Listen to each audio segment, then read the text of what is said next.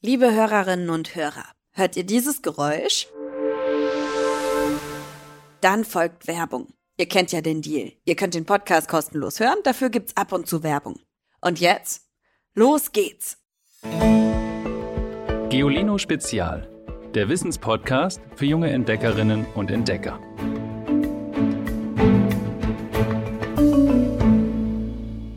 Hallo ihr Lieben! Wisst ihr eigentlich, wie viel Sternlein stehen? Die Frage ist ernst gemeint. Okay, bevor ihr jetzt anfangt zu zählen, es sind ungefähr 70 Trilliarden. Trilliarden. Das ist eine Zahl mit 22 Nullen. So viele Sterne leuchten und kreisen da über uns. Blöderweise sehen wir ja meist nur einen Mini-Bruchteil davon, wenn wir abends rausgehen und in den Himmel schauen. Mit richtig, richtig viel Glück vielleicht 3000 Stück. Aber das Weltall ist so viel mehr. Und darum freue ich mich ganz doll auf diese Podcast-Folge. Wir heben nämlich ab in die unendlichen Weiten des Weltalls. Manche sagen dazu auch Universum. Juhu! Ich muss euch nämlich was verraten. Ich bin ein mega Weltraumfan. Und noch was plaudere ich aus. Es wird richtig spannend. Wir düsen vorbei an blubbernden und brodelnden Sonnen, an schwarzen Löchern, die alles verschlucken. Es gibt verdammt viel übers Universum zu erzählen. Also starten wir durch. Vier, drei, zwei, eins.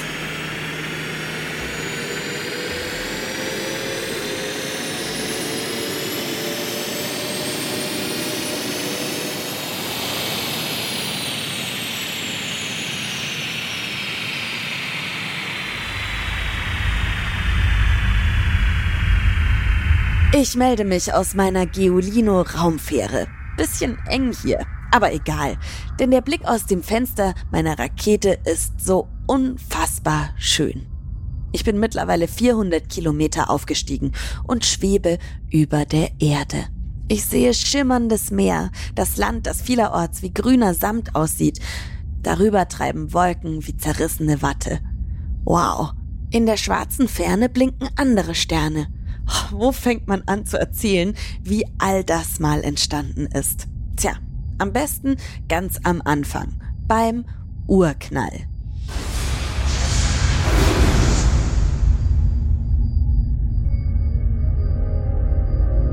Ganz ehrlich, ich kenne keine Theorie, die so verrückt ist wie die Urknalltheorie, denn die besagt, das riesige, gewaltige Universum entstand aus einem Stecknadelkopf winzigen Punkt. Vor knapp 100 Jahren kommt ein Astronom auf diese Idee. Kann das wirklich sein? Immer wieder beugt sich Georges Lemaitre im Jahr 1927 über seine Rechnung. Das kann doch nicht stimmen. Doch, es muss so sein. Der belgische Forscher beschäftigt sich bei seiner Arbeit mit entfernten Galaxien, also Sternenhaufen. Bei deren Beobachtung haben seine Kollegen in den Jahren zuvor eine tolle Entdeckung gemacht. Sie haben beobachtet, die Galaxien rasen von der Erde fort, und zwar umso schneller, je weiter sie sich entfernen. Und Georges Lemaitre hat dafür nun eine Erklärung. Der Weltraum dehnt sich aus, wie ein Luftballon, der aufgepustet wird. Und Lemaitre folgert noch mehr. Wenn sich die Galaxien heute voneinander entfernen, dann müssen sie, logisch, früher näher beieinander gewesen sein. Und noch früher noch näher. Je weiter man also in die Vergangenheit vordringt, desto kleiner muss das Universum gewesen sein. Astronom Lemaitre ist überzeugt, am Anfang von allem gab es nur einen winzigen Punkt, und aus diesem Uratom entstand das Universum.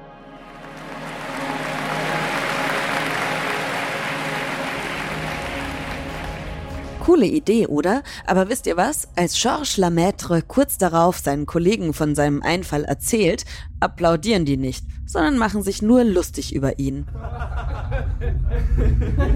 Ein Engländer nennt die Idee sogar spöttisch Big Bang, großer Knall. Doch mit der Zeit geben immer mehr Fachleute Lemaitre zähneknirschend recht. Sie sagen, alles entstand tatsächlich in einem großen Knall, dem Urknall. Mittlerweile können sie die Geschichte des Alls von der ersten Sekunde bis zum Hier und Heute sogar ziemlich genau erzählen. Und zwar so. Was bisher geschah. Am Anfang. Der Urknall. Vor 13,8 Milliarden Jahren wird das Universum geboren. In der ersten 10 Septillionstel Sekunde, also in unfassbar kurzer Zeit, ist das All winzig klein und unvorstellbar heiß. Es gibt kein Licht, keine Materie, nichts, was wir heute kennen. Kurz darauf, das Universum wächst. Nach dem Urknall plustert sich das Weltall mit Überlichtgeschwindigkeit auf. In einem winzigen Bruchteil einer Sekunde ploppt es zur Größe eines Handballs auf. Strahlung und Elementarteilchen entstehen. Aus ihnen werden sich später Atome bilden, aus denen letztlich auch wir Menschen bestehen. Von nun an wächst das All langsamer. Nach einer Sekunde, kleine Teilchen entstehen. Das Universum kühlt sich ab. Auf eine Milliarde, eine Million, einige tausend Grad Celsius. Jetzt verbinden sich die Elementarteilchen zu Neutronen und Protonen. Die verschmelzen zu Atomkernen. Und die werden zu Atomen. Kurzum, die Bausteine entstehen, aus denen am Ende auch wir Menschen sind. Viel später, nach 9 Milliarden Jahren, die Zeit der Sterne beginnt. Die entstandenen Atome treiben in riesigen Wolken durchs Universum. Sie ziehen sich zu Sternen und Galaxien zusammen. Bei der Explosion großer Sterne, den Supernovae, bilden sich neue Bauteile. Aus denen wird später unser Sonnensystem geboren, das aus acht Planeten besteht, darunter auch unsere Erde. Und in diesem, unseren Sonnensystem, bin ich jetzt unterwegs. Aber bevor wir weiterreisen, sollten wir vorab vielleicht noch ein paar Grundbegriffe klären. Stern, Galaxie, Milchstraße und so weiter. Los geht's mit dem Stern. Sterne sind riesige Gaskugeln, in denen Atomkerne miteinander verschmelzen. Ein Beispiel ist unsere Sonne. Galaxie. Sterne wie die Sonne sind keine Einzelgänger. Sie treiben am liebsten in riesigen Haufen von Milliarden Sternen durchs All, in sogenannten Galaxien. Die können ganz unterschiedliche Formen haben, mal gleichen sie einer Kugel, meist aber einer Spirale. Milchstraße. Die Milchstraße ist der Name unserer Heimatgalaxie. Sonnensystem. Ein Sonnensystem besteht aus je einer Sonne und kleineren Himmelskörpern, die diese auf festen Bahnen umkreisen. Planet. Ein Planet ist ein solcher Himmelskörper, der um eine Sonne kreist und selbst nicht leuchtet. Der uns vertrauteste Planet ist die Erde. Okay, das hätten wir also geklärt und können uns dem Schönen widmen. Also der funkelblauen Murmel, die ich aus meiner Raumfähre heraus sehen kann. Unsere Erde.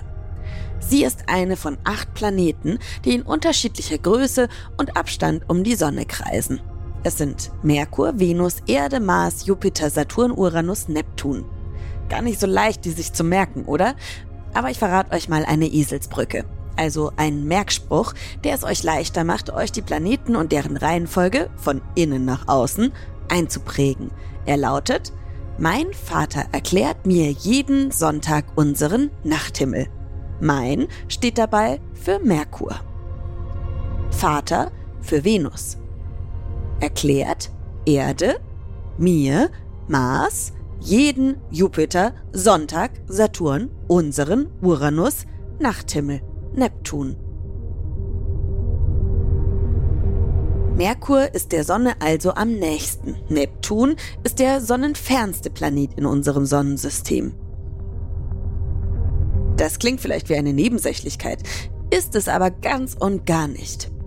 Rückte die Erde nur ein bisschen näher an die Sonne, würde es dort richtig, richtig ungemütlich, denn es würde viel zu heiß werden. Alles Leben auf der Erde würde rasch verkohlen. Rückt die Erde aber ein bisschen weiter von der Sonne weg, würde es zu kalt werden. Es brauchte unglaublich viele Zufälle, damit auf unserer Erde überhaupt Leben entstehen konnte. Neben diesem perfekten Abstand der Erde zur Sonne, die uns Licht und Wärme spendet, brauchen wir etwa den Riesenplaneten Jupiter, denn der fängt immer mal wieder wie ein Weltklasse-Torwart Gesteinsbrocken ab, die aus dem Universum auf die Erde zudonnern. Dann haben wir das Glück, dass es auf der Erde Wasser gibt und eine sogenannte Atmosphäre, eine hauchdünne Haut aus Luft. Sie schützt uns vor den Gefahren des Universums, der tödlichen Strahlung, der Schwerelosigkeit, der eisigen Kälte, die dort herrscht. Wenn man sich das alles mal klar macht, muss man einfach sagen, unsere Erde ist ein absolutes Paradies. Vielleicht weit und breit das einzige. Umso besser sollten wir auf die Erde aufpassen. Grundsätzlich ist das All nämlich, anders als die Erde, ein ziemlich lebensfeindlicher Ort. Außerhalb meiner kleinen Raumfähre wäre ich schnell verloren. Darum darf mir nichts passieren. Huch, was ist denn das jetzt? Der Bordcomputer hat einen Schaden an der Außenhülle der Raumfähre festgestellt. Es muss dringend eine Reparatur vorgenommen werden. Ach herrje, und jetzt? Schlüpfe in einen Raumanzug, der im hinteren Teil der Fähre verstaut ist, und warte auf die Anweisung. Okay, ich, ich mach das mal. Da ist ja der Raumanzug. Oh, der ist ja riesig. Und schwer. Und fest. Mist, ich komm da ja kaum rein. Ich versuch's nochmal. Naja, ich weiß ja, auch viele Astronauten finden dieses Ding total unbequem. Der deutsche Astronaut Matthias Maurer, der im Jahr 2021 viele Monate auf der Weltraumstation ISS verbrachte, sagte mal, in so einen Raumanzug reinzugehen, ist wie eine Geburt im Rückwärtsgang. Eine richtige Qual. Ganz genau. Ja, ja, ich beeil mich ja. So, im Anzug stecke ich also schon mal drin. Aber warum ist er so schwer und was muss ich denn noch alles anziehen? Bordcomputer, sag was. Der Anzug mit eingenähten Schuhen besteht aus vielen Schichten, um dich vor den Extremtemperaturen im All und umherfliegenden Minigesteinsbrocken zu schützen. Zum Raumanzug gehört außerdem noch ein Helm. Das goldbedampfte Visier wirft die helle Strahlung der Sonne zurück und schützt so deine Augen. Im Inneren des Helms klebt ein Stückchen Klettband, solltest du dir mal die Nase kratzen müssen. Auf dem Helm befinden sich helle Lampen und eine Kamera. Der Riesenrucksack, den jeder Raumfahrer bei einem Außeneinsatz schultern muss, ist gewissermaßen die Lebensversicherung, denn darin stecken Sauerstofftanks und ein Funkgerät. Außerdem ein Selbsthilfesystem, mit dem du dich im Notfall zurück zu deiner Raumfähre manövrieren kannst. Außerdem äh, empfehlen wir eine Windel anzuziehen, für den Fall, dass du mal musst. So ein Außeneinsatz kann schließlich viele Stunden dauern. Aha, ich mach ganz schnell, versprochen. Was ist denn zu tun? An der Außentür der Raumfähre ist eine Schraube locker, die dringend nachgezogen werden muss. Pass bitte auf, dass du den Werkzeugkoffer nicht verlierst, sonst fliegt er wie ein UFO durchs All. Das kriege ich hin.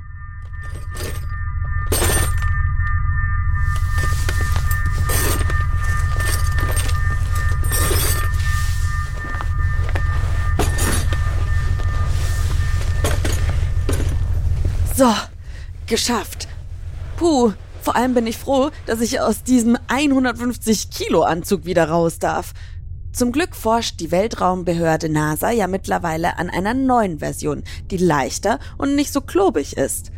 Bislang stecken in dem Projekt schon 400 Millionen Euro, aber noch keine Menschen. Der Anzug soll nämlich erst 2025 beim nächsten Flug zum Mond zum Einsatz kommen. Wie das Teil aussieht, ist noch ein Riesengeheimnis. So viel wurde aber verraten, der Anzug wird mit modernster Technik wie hochauflösenden Kameras und Weltraum-WLAN ausgestattet und endlich auch in kleineren Größen für Frauen verfügbar sein. Denn auch immer mehr Frauen starten in den Weltraum, um dessen Geheimnisse zu lüften. Und neben uns Menschen nehmen auch gewaltige Teleskope das Universum in den Blick, die fliegen sogar noch viel, viel höher und weiter von der Erde entfernt. Habt ihr zuletzt mal vom James Webb Teleskop gehört? Oder einige der Bilder gesehen, die dieses Superauge liefert? Irre. Wie dieses ganze Projekt, denn es war lange nicht klar, ob das Teleskop wirklich am richtigen Ort im All ankommt. 5, 4, 3,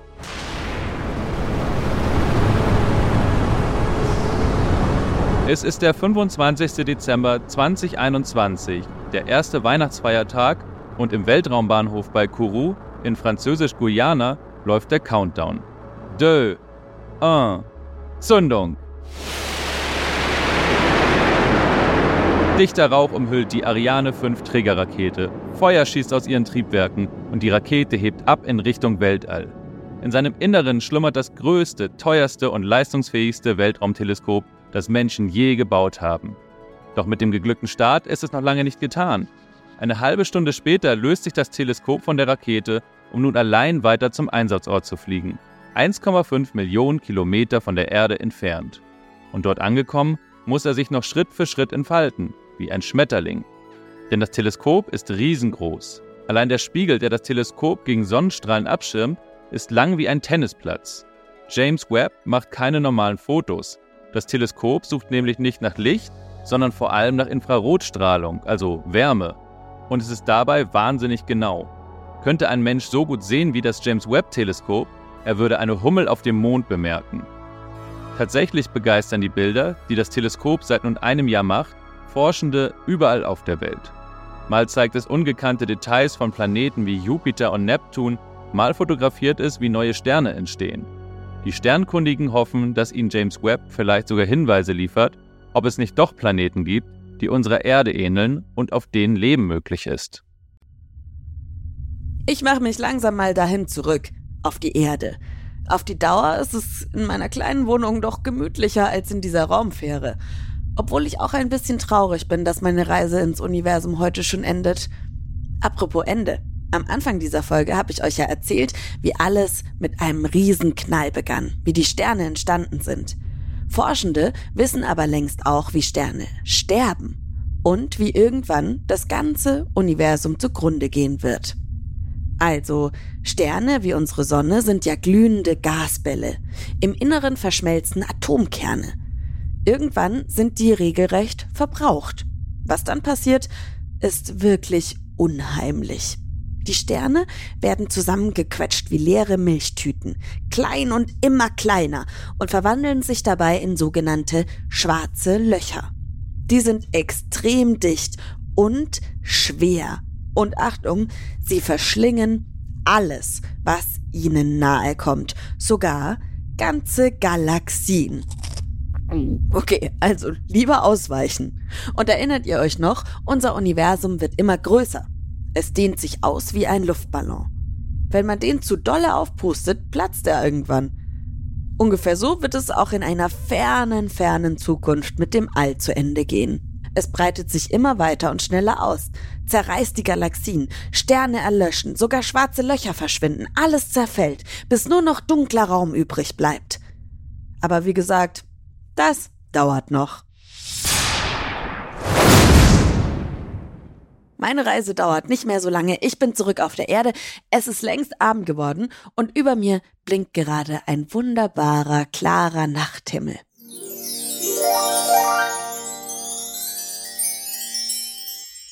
Wow, fast so schön wie der Blick auf die Erde. Überall leuchten Sterne. Einige von ihnen bilden Ketten oder Bilder. Zum Beispiel der große Wagen. Kennt ihr, oder? Der besteht aus sieben hellen Sternen. Oder da, Cassiopeia, fünf Sterne, die ein W formen. Mein Lieblingssternbild. Und wenn ihr ganz viel Glück habt, dann seht ihr auch eine Sternschnuppe. Vor ein paar Tagen habe ich wirklich ungelogen vier Stück gesehen und eine hatte so einen richtig langen Schweif. Das war wahnsinnig toll. Probiert doch selbst einmal solche Sternbilder oder Sternschnuppen zu entdecken. Hier habe ich noch drei Tipps für euch, damit ihr auch wirklich Sternstunden erleben könnt. Erstens, sucht euch für den Blick in die Sterne am besten einen Ort, der möglichst dunkel ist außerhalb der Stadt zum Beispiel, wo keine Straßenlaternen, Reklametafeln oder Scheinwerfer den Himmel erhellen. Da könnt ihr viel mehr Sterne sehen. Zweitens, je weniger Wolken am Himmel, desto klarer die Sicht aufs Sternenmeer. Informiert euch also vorab gut über das Wetter. Drittens, wer Sternbilder entdecken möchte, muss sich Zeit nehmen, sich vielleicht sogar auf den Boden legen. Also zieht euch warm an.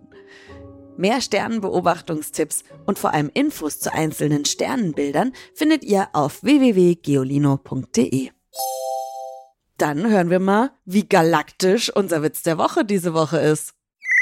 Hallo, ich bin Noah äh, und ich habe einen Witz für euch. Und zwar fragt die Lehrerin, was sind fünf Rosen plus acht Rosen? Meldet sich Tina, ein Blumenstrauß. Ho, ho, ho! Ihr habt auch einen Lieblingswitz, dann schickt ihn uns an 0160 351 9068. Mein Name ist Ivy Hase.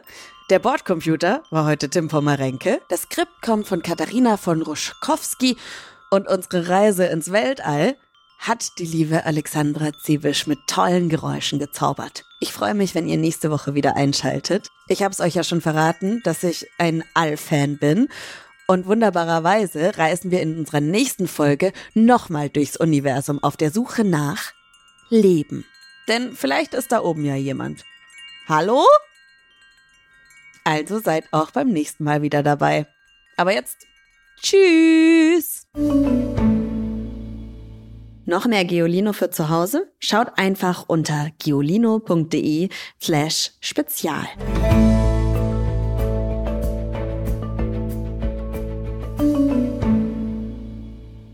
Dieser Podcast ist eine Produktion der Audio Alliance.